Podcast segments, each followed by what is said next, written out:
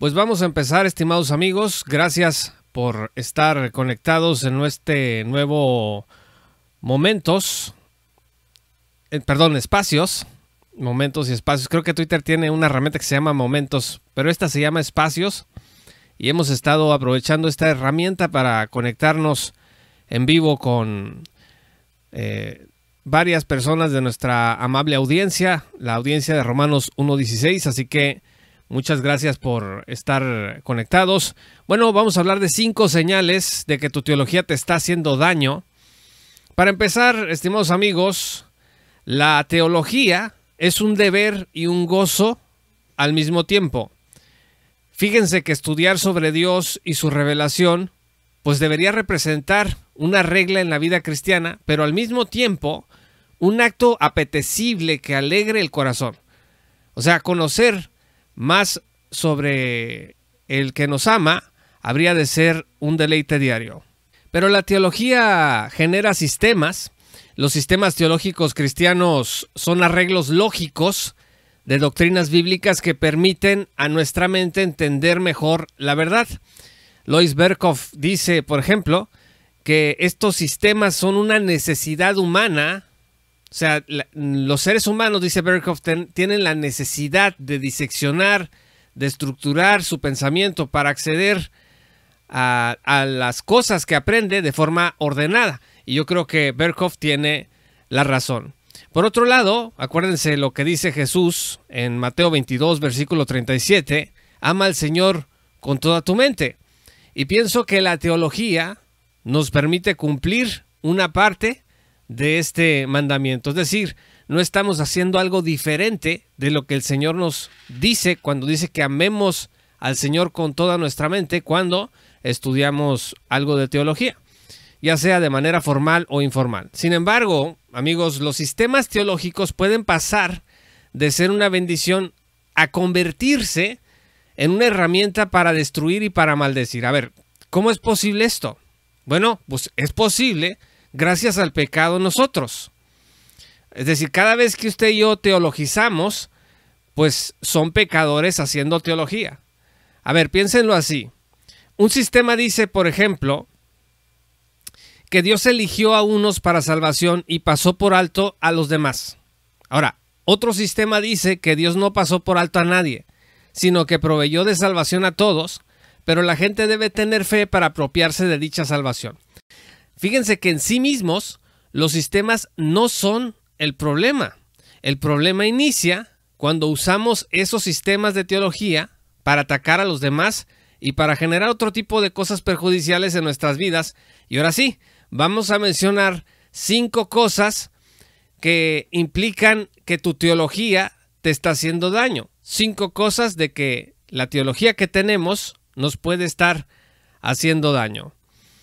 La primera, tu teología te está haciendo daño cuando para ti es la única forma correcta en todos sus detalles de entender la doctrina cristiana. Repito, la primera es, tu teología te está haciendo daño cuando para ti es la única forma correcta en todos sus detalles de entender la doctrina cristiana. Fíjate bien, estás implicando que no habrá manera de que en el futuro aprendas algo nuevo que te haga modificar tu posición teológica actual. Eso, eso, eso lo estás asumiendo. O sea, nadie, nadie ni nada me va a cambiar de lo que creo hoy. Entonces, antes de aprender de perspectivas diferentes, estás listo para destruirlas. Para ti, no hay cosas secundarias dentro de las cuales puedas disentir en el amor con los demás. O sea, cada detalle de tu comprensión es poco menos que infalible y crees que conceder que puedes estar en un error siempre es sinónimo de tibieza espiritual. ¿Y qué dice la Biblia? A los tibios Dios los va a vomitar. Entonces, para ti, dos opciones diversas sobre un mismo tema doctrinal no caben en el mismo mundo, porque no es suficiente que tengas una convicción doctrinal firme, sino que no debe existir otra alternativa, imagínate. La libertad religiosa y de pensamiento quizá no debería de existir o quizá sí para ti. Entonces, esa es la primera señal de que tu teología te está haciendo daño. La segunda, dijimos que son cinco. La segunda, tu teología te está haciendo daño cuando te indica que tu valor como persona es nulo. Repito, tu teología te está haciendo daño cuando te indica que tu valor como persona es nulo. A ver, cada vez eres menos feliz y disfrutas menos de la vida y sus pequeños placeres y detalles. El mundo para ti se comienza a oscurecer cada día más. Estás perdiendo la esperanza en la gente. ¿Crees que, si, que siendo Dios tan grande y tú tan pequeño, eso tiene que significar que tú no tienes importancia alguna, que tu existencia no es relevante y que humillarte a ti mismo significa que debes rechazar todo reconocimiento a tus capacidades y aptitudes. Tú eres un ser depravado y lo mejor de ti es en realidad pura basura. Entonces, si tu teología te está llevando a este tipo de pensamientos, pues te está haciendo daño. Acabo de hablar hace poco con un joven que estaba preocupado, muy, muy preocupado, y me dijo, hermano, ¿sabes qué? Estoy muy preocupado porque tengo planes de irme a estudiar al extranjero. Y yo le dije, ¿y por qué te preocupa eso? Es que, es que siento que si me voy al extranjero, voy a prepararme mejor y entonces ya no me voy a seguir humillando como lo tengo que hacer delante de Dios. Pues imagínate pensar que los sueños que tienes en tu corazón de superarte como persona, de estudiar, de, de avanzar en un trabajo, de poner algún negocio, no sé, implique que a Dios no le agrade que tú salgas adelante y que tú reconozcas que tienes capacidades y que tienes aptitudes para realizar un trabajo probablemente mejor que otras personas. Entonces, si tu teología está haciendo que tú rechaces todo reconocimiento a tus propias capacidades y aptitudes, pues te está haciendo daño. La tercera, la tercera forma en que tu teología te está haciendo, está haciendo daño es cuando estás dispuesto a injuriar a tu prójimo para reivindicarla. Repito, tu teología te está haciendo daño cuando estás dispuesto a injuriar a tu prójimo para reivindicarla. Los que no piensan exactamente como tú se han comenzado a convertir en tus enemigos. Fíjense, un meme, un meme, ya no es una forma divertida de retratar, de retratar lo que la gente piensa sobre ciertas ah, doctrinas, sino una declaración de guerra. Te has vuelto adusto. ¿Qué, ¿Qué significa adusto? Que te has vuelto rígido, áspero y desapacible. No se puede bromear contigo ya, ya cuando estás con los amigos o cuando estás con otras personas hablando en el chat, lo que sea. No, hombre, cuidado contigo porque si hacen una broma en donde está metido algo de la doctrina y no te parece, pues nadie se la va a acabar contigo. La fe cristiana es para los rudos y para los serios y debería de convencer a todos de que la iglesia es un sitio donde debe primar una estricta observancia de los deberes religiosos. ¿Crees que entre más solemne, más santo? Y un santo crees que debe de ser alguien inflexible y celoso, con pocos amigos o con ninguno. Entonces, esta es una tercera cosa que si te está pasando, pues te está haciendo daño, tu teología te está haciendo daño. La cuarta cosa, para avanzar, dijimos que son cinco, la cuarta es que tu teología te está haciendo daño cuando estás más preocupado por honrar a, tus teólogos favoritos que por la verdad. Repito, tu teología te está haciendo daño cuando estás más preocupado por honrar a tus teólogos favoritos que por la verdad. A ver, si alguno se atreve a cuestionar a los teólogos que llevan la batuta de las doctrinas que más te gustan, estallas así en cólera o al menos te inquietas al punto de tener que decir algo al respecto. Es decir, no puedes permitir que alguien cuestione a tus teólogos o a tu teólogo favorito. Sientes que tienes la obligación moral de defender y proteger al sistema y sus adalides, pues de otro modo piensas que tú mismo serás desacreditado. Fíjense, muy probablemente esos teólogos no saben ni siquiera que existes pero para ti es como si fueran parte de tu propia familia. Entonces evitas pensar que pueden estar equivocados.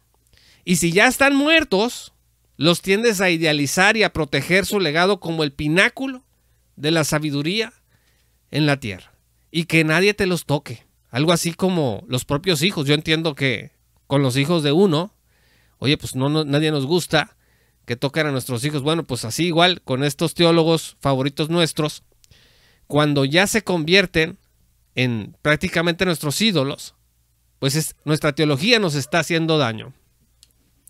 Finalmente, amigos, la quinta señal de que, de que tu teología te está haciendo daño es cuando hace depender tu paz de tu propio desempeño. Repito, la quinta señal de que tu teología te está haciendo daño es que hace depender tu paz de tu propio desempeño. Has comenzado a decidir quién es cristiano y quién no lo es, porque piensas que el desempeño personal, de acuerdo con la regla que consideras justa, es la evidencia segura de la autenticidad de la fe. Entonces, tanto de la tuya como de la de los demás. Tiendes a deprimirte cuando pecas y eres muy... Y, repito, tiendes a deprimirte. Una cosa es sentir la tristeza y otra cosa es la depresión. Entonces tiendes a deprimirte cuando pecas y eres muy severo contigo mismo porque consideras que el Espíritu, el Espíritu Santo, debería de estar en ti dándote el poder para no pecar. Entonces, si pecas, pues quiere decir que hay algo que no está bien en ti que debería de estarlo. Tienes que esforzarte más. Entonces, ¿qué haces? Te esfuerzas mucho, te esfuerzas cada vez más y de todos modos te sientes insatisfecho. A veces te sientes muy fuerte, pero otras has llegado a dudar inclusive de tu propio cristianismo te acusas de hipócrita, te acusas de falso, te lamentas si quisieras a veces ni siquiera estar aquí. Te estás volviendo obsesivo, intranquilo y juicioso. ¿Crees que el juez más severo que debes tener eres tú mismo? Entonces, piensas que cuando te acusas a ti mismo, siempre es Dios quien está detrás de esa autoflagelación y por eso la cultivas. Es decir, no, pues Dios quiere que yo me castigue a mí mismo y que yo me vuelva juicioso, de, que yo sea mi peor juez. ¿sí? Entonces, si consideras que alguna de estas cinco cosas te está pasando, es bueno que hagas un alto, revisa si ese es el camino que Jesús realmente ha trazado para ti. Un pequeño cambio, estimados amigos, en cualquiera de estas cosas puede abrirnos la puerta a una nueva y mejor experiencia en nuestras vidas cristianas. No tienes que dejar de creer lo que crees sobre la doctrina, ¿eh? no se trata de eso. O sea, el problema no es, no es tu convicción firme que tú tienes y que yo tengo sobre nuestra fe. El problema está en las actitudes que podemos llegar a tener al respecto. Entonces, la sana doctrina debe de transformarnos cada día un poco más, subrayo, un poco más, haciendo evidentes los, no los frutos de la carne, ¿eh? la enemistad, la ira, sino el fruto del Espíritu. En la vida cristiana hay días buenos y otros no tan buenos. Hay temporadas de mucha alegría, pero también de mucha tristeza y hasta de enojo. Y todo esto se vale. Lo que no se vale es convertir la doctrina en la tumba de nuestra propia felicidad y en la tumba de la felicidad de los demás. Pues estimados amigos, este es el eh, lo que quise compartir el día de hoy con ustedes, estas cinco señales de que tu teología te está haciendo daño. Si hay alguna pregunta o algún comentario, este es el momento de hacerla. Con mucho gusto eh, los escuchamos. Solamente tendrían que solicitar la palabra y yo les autorizo que puedan participar.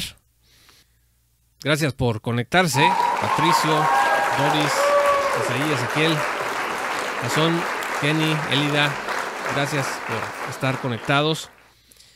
Recuerden que vamos, está, estamos grabando esto y tienen la oportunidad de escucharlo más adelante si entraron tarde o simplemente si quieren volverlo a oír. Lo vamos a subir en nuestro sitio web oficial www.jpaulomartinez.com. También en nuestro canal de YouTube como Romanos 1.16. Así que si están suscritos a nuestro podcast, eh, a través de TuneIn o de Spotify o de Google Podcast, también lo, van a poder escuchar ahí. Recuerden que pueden unirse como patrocinadores desde un dólar al mes en www.patreon.com diagonal J. Paulo Martínez. Van a acceder ahí una copia todavía por tiempo limitado, una copia Kindle de nuestro nuevo libro Saludos por su sola gracia.